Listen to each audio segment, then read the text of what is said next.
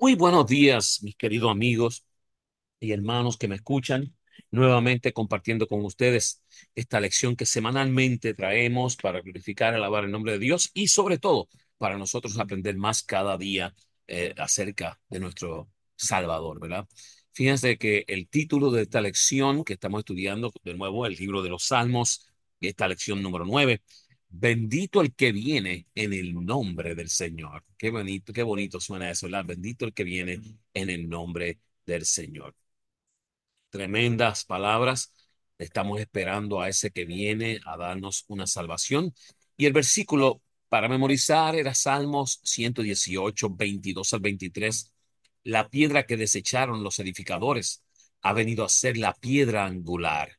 Obra del Señor es esto es una maravilla a nuestros ojos. Qué bonito saber que Jesús ha venido a ser la piedra angular, donde nosotros tenemos que construir nuestra vida. Tenemos que seguir de esa piedra que nos sostiene Cristo Jesús, ¿verdad? Y dice que los salmos dan testimonio de la persona y el ministerio de Cristo. Casi todos los aspectos de su obra en el plan de salvación se ven en los salmos de diversas maneras la vida y la obra de Cristo están prefiguradas y predichas en ellos, a menudo con notable exactitud.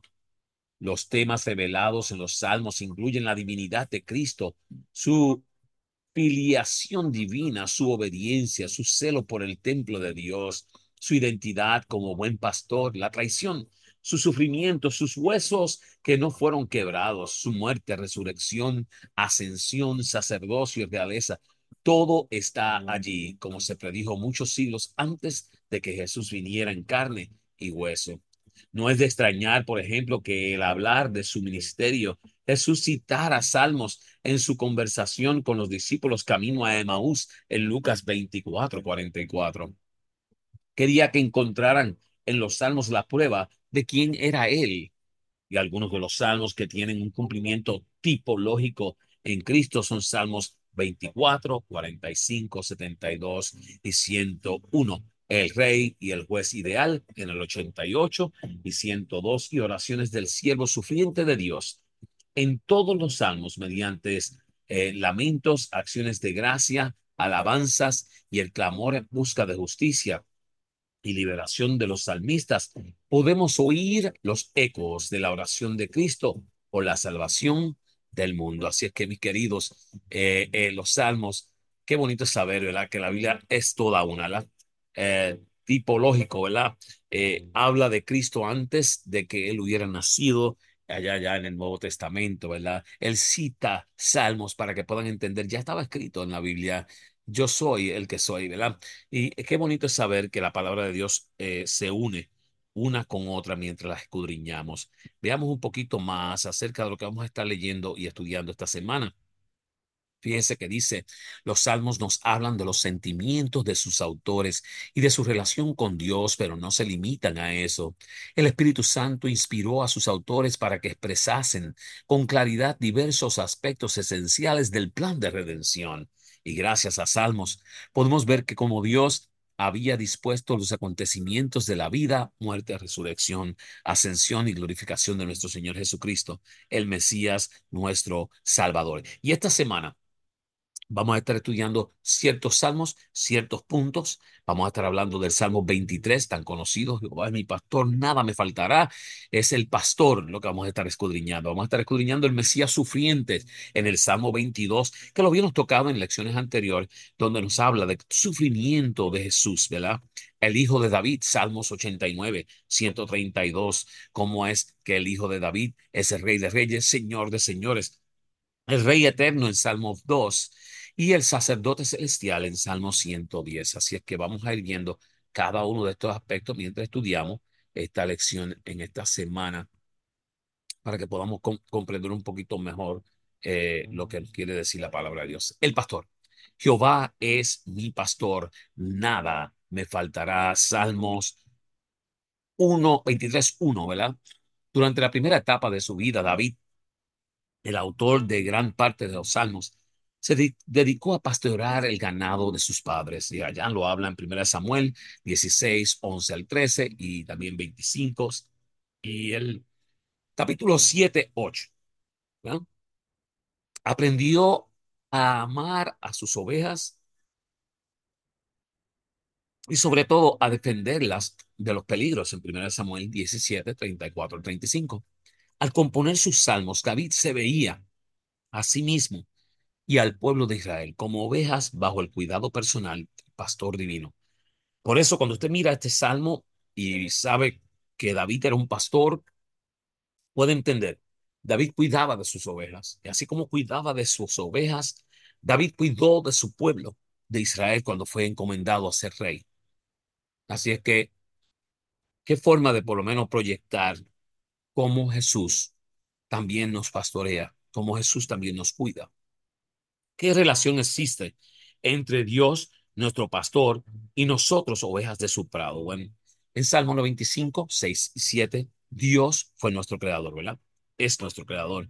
Dios, en Salmos 28, 9, Dios es nuestro salvador. En el 68, 52, 52 perdón, Dios es nuestro guía. Y en Salmos 79, 13, nosotros le alabamos, ¿verdad? Jesús es el buen pastor. Él da su vida por sus ovejas, por ti y por mí. Él ha hecho todo para que tú y yo podamos ser salvos.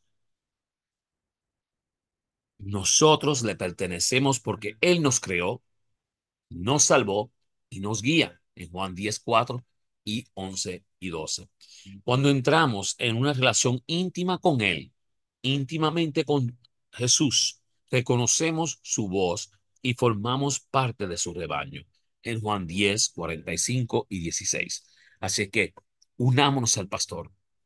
Busquemos la forma de ser parte del Padre Celestial, nuestro pastor, nuestro Dios, para que nos pueda dirigir y guiar en cada paso que tomamos en nuestra vida, ¿verdad?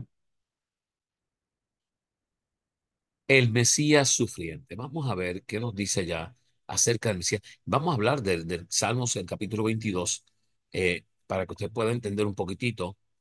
He sido derramado como aguas y todos mis huesos se descoyuntaron. Mi corazón, dice allá, mi corazón fue como cera derritiéndose en medio de mis entrañas. Salmos 22, 1, eh, no, perdón, 22, 14. Fíjese, Salmo 22 es una predicción de los sufrimientos del Mesías. Se cumplió exactamente en la crucifixión de Jesús. Y a pesar del rechazo de su pueblo y del sufrimiento al que fue sometido, Dios convirtió a Jesús en la piedra angular del templo espiritual. Tú y yo Jesús, la piedra angular, el que nos sostiene, el que no nos deja que nos movamos ni a diestra ni a siniestra, que siempre está ahí para ti y para mí. Salmos 118, 22, Efesios 2, 20 al 22 y Primera de Pedro 2, 4 nos habla de esta piedra angular. Ahora el Salmos 22, miren las palabras que, que pega hablar allí. En el versículo 1, palabras de Jesús, el sentimiento de Jesús del 2 al 6, en el 7, tenían la cabeza burlándose, donde allá en Mateo hablaba de esto, de las burlas en 27.39. Palabras de la multitud en Mateo 27.43, el versículo 8 de Salmos 22. Eh, Salmos 22, 9 al 14, confiesa y confianza, perdón, y experiencia de Jesús. En versículo 15, Jesús tiene sed en Juan 19.28. Y versículo 16, oradaron las manos y los pies de Jesús. Y nos habla en Juan 20.25. En el versículo 17, no quebraron ninguno de sus huesos. En Juan 19, 31 al 37. Y el versículo 18, los soldados se repartieron sus ropas en Mateo 27, 35, etc. Y mis queridos, lo que quiere la Biblia decirnos es comparada Salmo 22 con los diferentes textos entre Mateo, Juan e inclusive Marcos, todos se relacionan, todos son el mismo. Es el Mesías sufriente del que se estaba hablando, la piedra angular, que hoy nos da salvación a ti y a mí. Si nos dejamos caer sobre esta piedra, seremos quebrantados y alcanzaremos salvación, pero si, si lo rechazamos, seremos desmenuzados y estaremos perdidos en Lucas 20, 17 al 18. Así es que, mis queridos, el Mesías sufriente está allí para que tú y yo podamos formar de él una piedra angular en nuestras vidas para que éste pueda hacer los cambios necesarios en nuestros corazones y podamos así nosotros acercarnos más cada día a él, ¿verdad? Estudiamos acerca del hijo de David. Vamos a ver al hijo de David. ¿Qué es lo que nos está diciendo allá? En Salmos 89, 3 al 4, hice pacto con mi escogido, juré a David mi siervo, diciendo, para siempre confirmaré tu descendencia y edificaré tu trono por todas las generaciones. Dios hizo un pacto con David y lo declaró primogénito, es decir, el mayor entre los reyes de la tierra, en Salmos 89, 27. Prometió bajo juramento que la descendencia de David se sentaría para siempre sobre el trono de Israel en Salmos 89, 3 al 4. Sin embargo, Dios rechazó a su ungido y le quitó el reino en Salmos 89, 38 al 39. ¿Por qué? Es la pregunta. Bueno, la parte humana del pacto fracasó en Salmos 132, 11 al 12. Sin embargo, Dios mantuvo su pacto en Salmos 89, 30 al 37. Jesús, el hijo de David, el ungido, se ciñó para siempre la corona real. Salmo 132, 17 al 18. Y si escucharon bien, se ciñó para siempre la corona real. Jesús, hijo de David, porque viene de la descendencia del linaje. El pacto que Dios concertó con David nos atañe a todos nosotros, al mundo entero, aunque como débiles seres humanos fracasamos vez tras vez en mantener los requisitos del pacto de Dios por su misericordia, honrará a todos los que por fe nos aferremos al Salvador, declarándonos reyes y sacerdotes en Apocalipsis 1, 5 al 6. Así es que, mis queridos, el Hijo de David reina. Cristo Jesús sigue dirigiendo tu vida, mi vida, transformándonos y tiene esa puerta abierta para seguir siendo el Rey de Reyes y Señor de Señores en nuestros corazones, ¿verdad? Veamos. El Rey Eterno. ¿Por qué un Rey Eterno? Vamos a ver de qué se nos está hablando acá con este Rey Eterno. Pero yo he puesto mi Rey sobre Sión, mi santo monte. Salmos 2, 6. En la resurrección, Dios declaró a Jesús su Hijo engendrado. En Salmos 2, 7. Hechos 13, 32 y 33. Esta expresión indica que Jesús asumía el pacto davídico y se convertía en rey eterno. ¿Sí escucharon lo que le estaba diciendo del pasado? Afirmaré mi pacto contigo y reinarás por siempre de generación en generación. Y aquí simplemente se está indicando que esta expresión indica que Jesús asumía el pacto davídico y se convertía en rey, pero ahora eterno.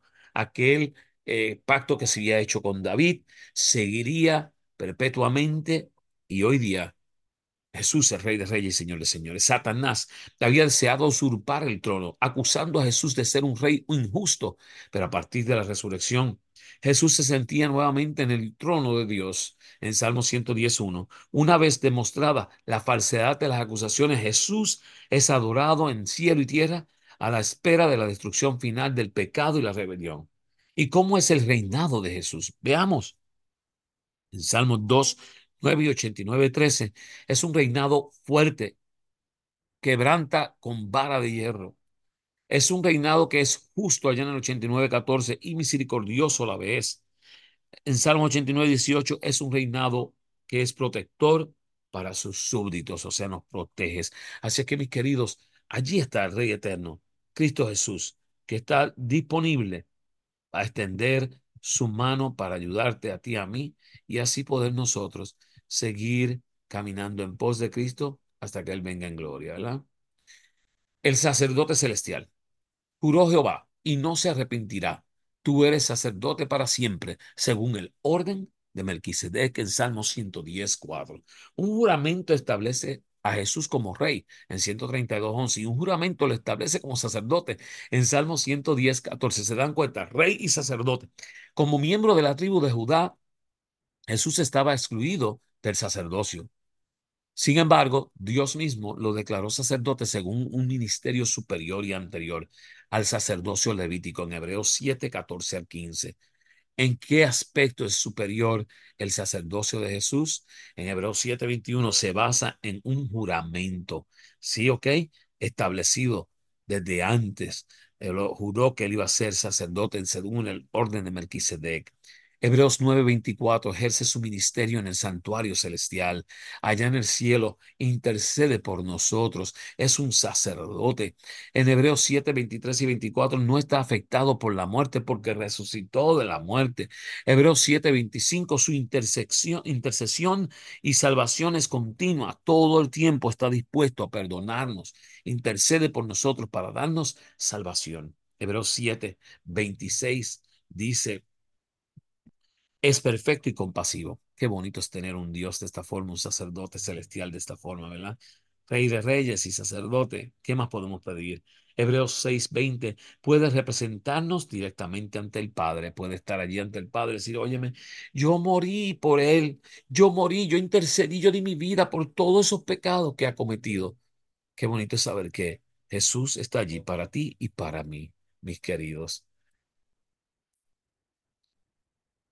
El maravilloso sacerdocio real de Jesús reclama nuestra obediencia y confianzas absolutas. Es todo lo que reclama. Obediencia y confianza, mis queridos. ¿Estás listo para poder obedecer, para poder confiar en Dios y seguir todo lo que Él quiere que nosotros sigamos?